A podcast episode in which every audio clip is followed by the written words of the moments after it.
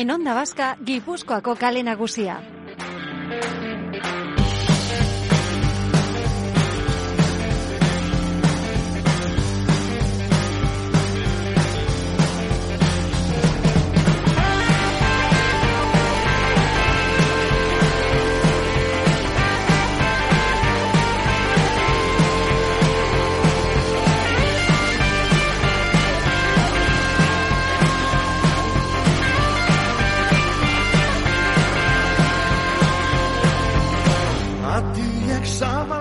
Danok dakigu zer den Alexa, agian zuetako askok dakazue tresna zuen egun gelan eta eskaerak egiten dizkiozue sofan eserita zaudetela. Tresna mota honek berarekin elkarrezketa bat egiteko aukera ematen du, zu kaldera bota eta berak eratzuten du hori bai, orain arte behintzat gure lurraldean gazteleraz. Baina bozukara gaiu mota honek bere leku aurkitu du Euskararen arloan, puntu eusi esker. Eta zer da hori galdetuko duzue? Ba, Euskarazko bozgora gaiu adimenduna da.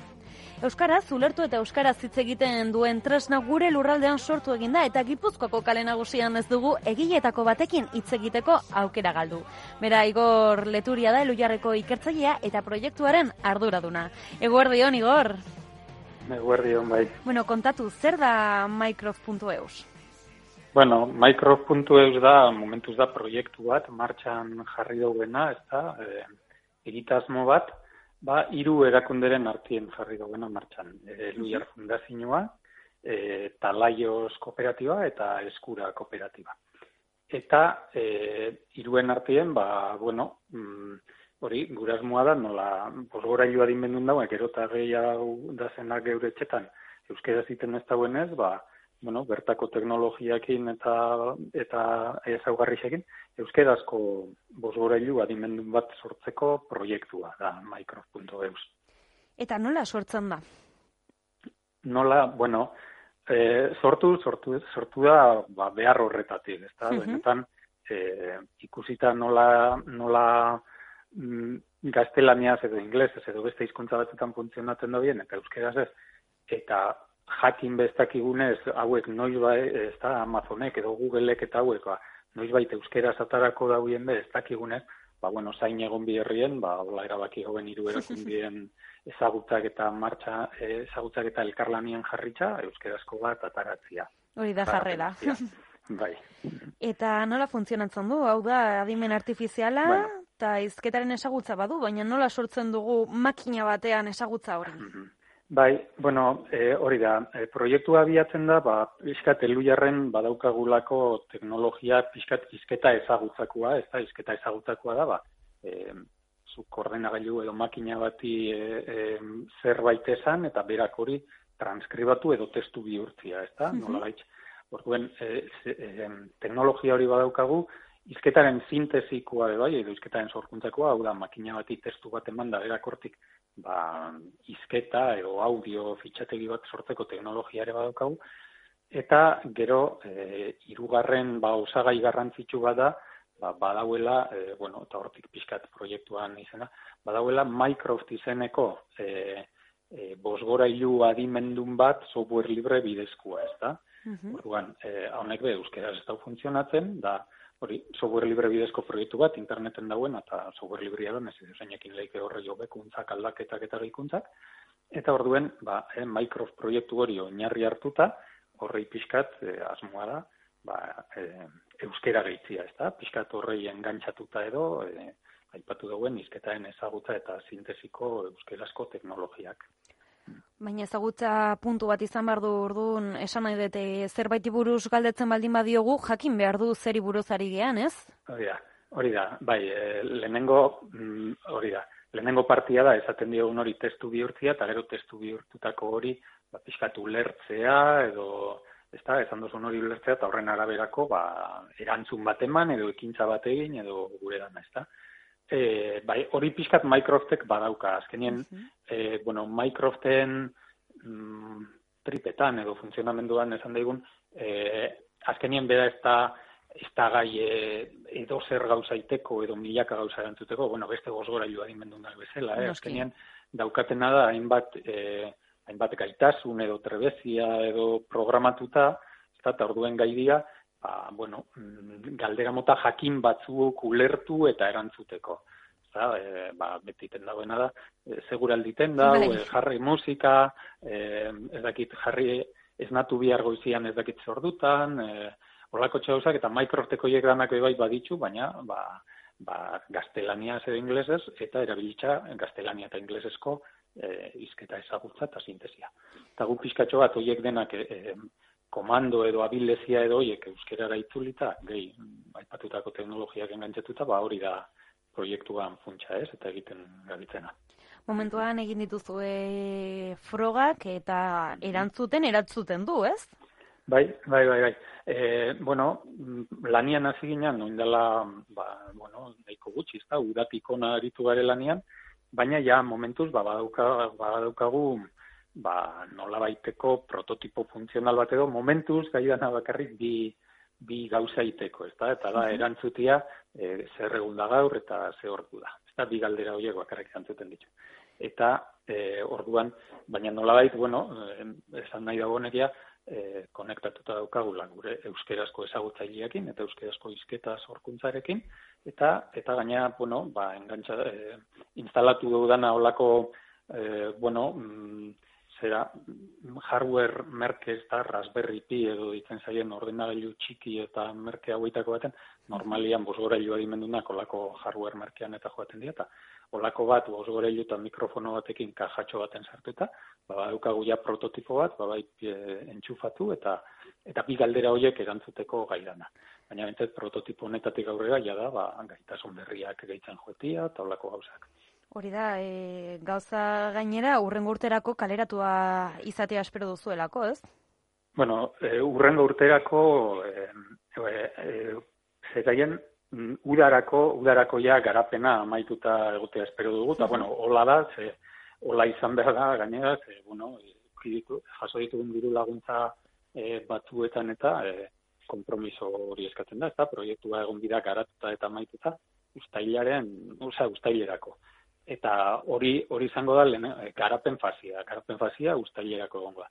Piskat orduan hasiko da, mm, bueno, neurez, neurezatu entzete, neu teknikari eta informatikari nazen aldetik, orduen azten da, nietako bentzet, nietako bentzet, zailagoa dan parte bat, eta da pixkat horren e, komertzializazio, bai. oza, fabrikazio, komertzializazio, banaketa, salmenta eta horiek gauza danak, ba ezakitela horrek e, e, bueno, nola joengo dan eta zenba denbora erungo dauen, baina bueno, bakarrik aurkezpen honetan ikusi dauen harrerakin eta interesakin eta ba, nik uste dut, e, bai, aber, aber urte maierarako ataten duen, edo, ikusi behar, Gainera, asmoen artean oso interesgarria den ikuspegia badago, ze genero ikuspegitik egokia izatea nahi duzu, ez?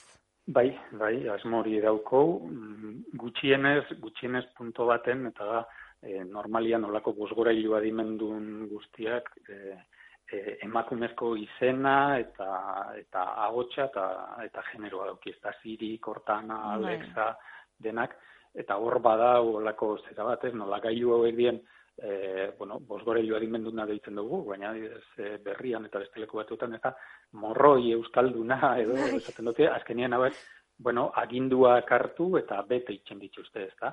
Eta, eta horiek ba, emakumezkoak izatiak, ba, badauko da holako konnotazio e, txar batzuk orduan. Piskat horri buelta emuteko, ba, bueno, zerbait ezberdin nahi dugu, genero ikuspegi txertatuta, gure asmoa da, alizan ezkeuta, e, e, genero neutro bat edo eukideixela, ez da, hau txabe neutroa, eta genero aldetik eta izen, eta holako gauzak eta bebai, eta holako beste ikuspegi, bueno, gure ustez, zuzenago bat edo, ez da? Bai, pentsatu dituzue izenak edo alako zerbait? ez, orain. ez, ez, ez, ez, Ez, ikusten horregatik aurkeztu denien, ba, Mycroft.eus proiektua da, eta jendia Mycroft, eta... Ba, jori pentsatu dut, nik ere dugu, zi, gutxi, euskaraekin lotura gutxi zen hori. hola da, hola da, da azierako hori, eta em, e, gailu hauek eukiten dauen e, wake word edo esnatzeko hitz edo esaldia, e, momentuz dauka e, hori da falta zaigun beste parte bat, ba, hori, hei Microsoft esan behar zaio, ez da, ba, pizten dugu zugailu bat, beti, ba, beste batzuk esaten dut dagoen bezala, ok, Google edo Alexa, bai. zer, ba, guri hai, momentuz hei Microsoft esan behar zaio, orduen pizten da, orduan, zer ordu da, zer egun da, baina bai, bai, izena aldatu, aldatu behar diogu, eta, eta, bueno, guari geha pentsatzen gauza batzuk, e, interneten eta Twitterren eta be, jentiak eta gain ditu proposamenak, baina, bai, bai, izen eukiko dago euskerazkoa, e, baina hori, ba, alde batetik izan behar da neutroa, eta gero bestaldetik mm. badau, e, bueno, e, euskerazko izen oiko edo izen berezi oiko bat ezin dozu jarri, ze, etxe baten izen hori dauken pertsona badaukanean, e, askotan piztuko da. Ah, no, Esan nahi dut, jartzen bai oso, ez da eh? batzuk ez da, jarri amets, jarri ode. Claro, eske bitxadera bai. intzen, zerbait neutroa, izen propioa, eta gira da. Ba, ez hori da, etxe baten eh, odei edo amets izeneko pertsona bat badau, eta aizu odei esaten dionean, eta etxeko, etxeko pertsona horri, eta gailua beti pizten ibiltzia, ba. Orduen badaz, bueno, izenak badauko bere, bere, bere zailtasuna eta bere gauzak, bai, eta... Beste ronka. Baina bai, hori da, beste ronka bat, polita be bai, eta orain heldu berri goguna bai. Mhm. Eta gero, helburua zer da, esapideak ere jakitea, edo zenbatitz jakitea, ez dakit? E, bueno, komanduak berak, e, e, Microsoft software honek ja baditzu hainbat, e, hori, eh, hainbat e, gaitasun edo habilidade, ordu bat hauek adibide badia, baina e, oikuenak dien beste horiek be badaz. Eta e, baitxak alderak behin leikez, ba, zer da edo nor izan zen ez dakit nor, eh? ez dakit pertsonel, eta horiek Wikipedian bilatu eta ekartzia, eta horiek, e, oikuenak horiek eukiko ditu, mm, ora indik ez dakigu zenbat eta, baina esan nahi dut, e, e, Microsoftek berak ja makinatxo bat baditu, eta eta gero hirugarrenek eta indituzten beste trebezia, bueno, asko dau sartzeko, hori erabakitzeko eta dau, eta gero nahi duena da gube beste gaitasun edo e, berari asko batzuk gehitu mm, esan digun euskal mundu edo realitatera egokitutakoak, ezta? eta pixkat zerbitzu lokalak eta hau da, ez da izan, bale, euskeraz dabil, baina, bueno, Microsofteko la daukalako, ba, albiztiak e, e, jakin, albiztiak irakurtzia nahi dozula esaterakoan, ba, ez joan eta Espainiako berriak edo bai. paisekoak edo, baizik eta hartu deixela, ba, bai, gure berriatik eta hori da eta berdin ba erosketekin, e, janaria eskatu, bertako zera, musika, euskal musika eta bueno, holako holako gaitasun e, batzuk berariaz garatu biharko ditugu geuk, ezta? Bai, etxekoa izatia, azken finean. Bai, hori da, hori da. E, e, gailu bat euskera zingo dauena eta ba bueno, bertako Eh, bertako zerbitzu eta enpresa eta eta eta gauzak baliatu eta emango dituna, ezta. Eta bai. bukatzeko igor, e, bueno, e, atzo bukatu zen metaforum kongresua, bertan egon zeinaten, zer norako sentxasoekin atea zineten? Ondo, ondo, e, bueno, hau izan da, metaforumen kongresukoa izan da, ze, e, justo, e, Europako proiektu eh, ELG deitzen den proiektu batek, Europar eh, batasuneko batzordeko proiektu baten laguntza jaso da eh, gure proiektu honek, baitxa Gipuzkoako foru aldundiko etorkizuna eraikiz programako bat, eusko jarraitzako asitek programakoa. Baina, bueno, e, Europako batzorde horretan, horretan e, laguntza jaso da da mm, zera baten testu inguruan, ba, e, izkuntza gutxituen dako, ba, e, proiektu teknologiko eta hizkuntza teknologiak sartzen dituzten ba, e, proiektu olako berriztaileak laguntzeko.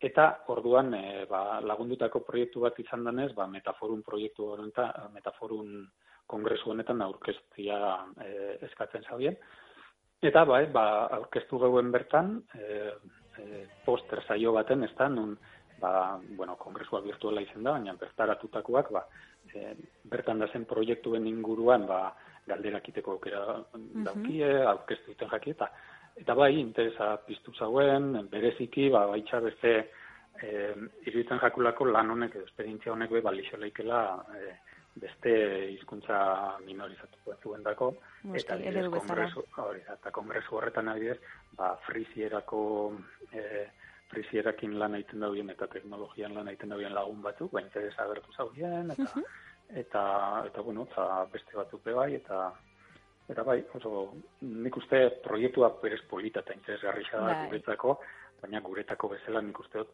e, azkenien, olako gailuetan, mm, ez daki guztia, amar bat hizkuntza edo da zartuta, ez da, munduko hundienak, hmm. beste hizkuntza guztiak, nahi dauienak beba eukiti olako bosgailua dimendunak, beraien hizkuntzan, hoien guztien dako behin da, da. Arki dago orduan Euskal Siri edo dakit nola esan Euskal Kortana hoja jotzeko eta ikusteko gogokin gaudela bai eredu izateko eta bai Euskaldunok erabiltzeko. Beraz, zorionak igor leturia eluiarko ikertzaia eta proiektuaren arduladuna eta mila esker gurekin gipuzkoako kale nagusian egoteagatik. Hmm, zuei, eskerrik asko. Aio. Agur.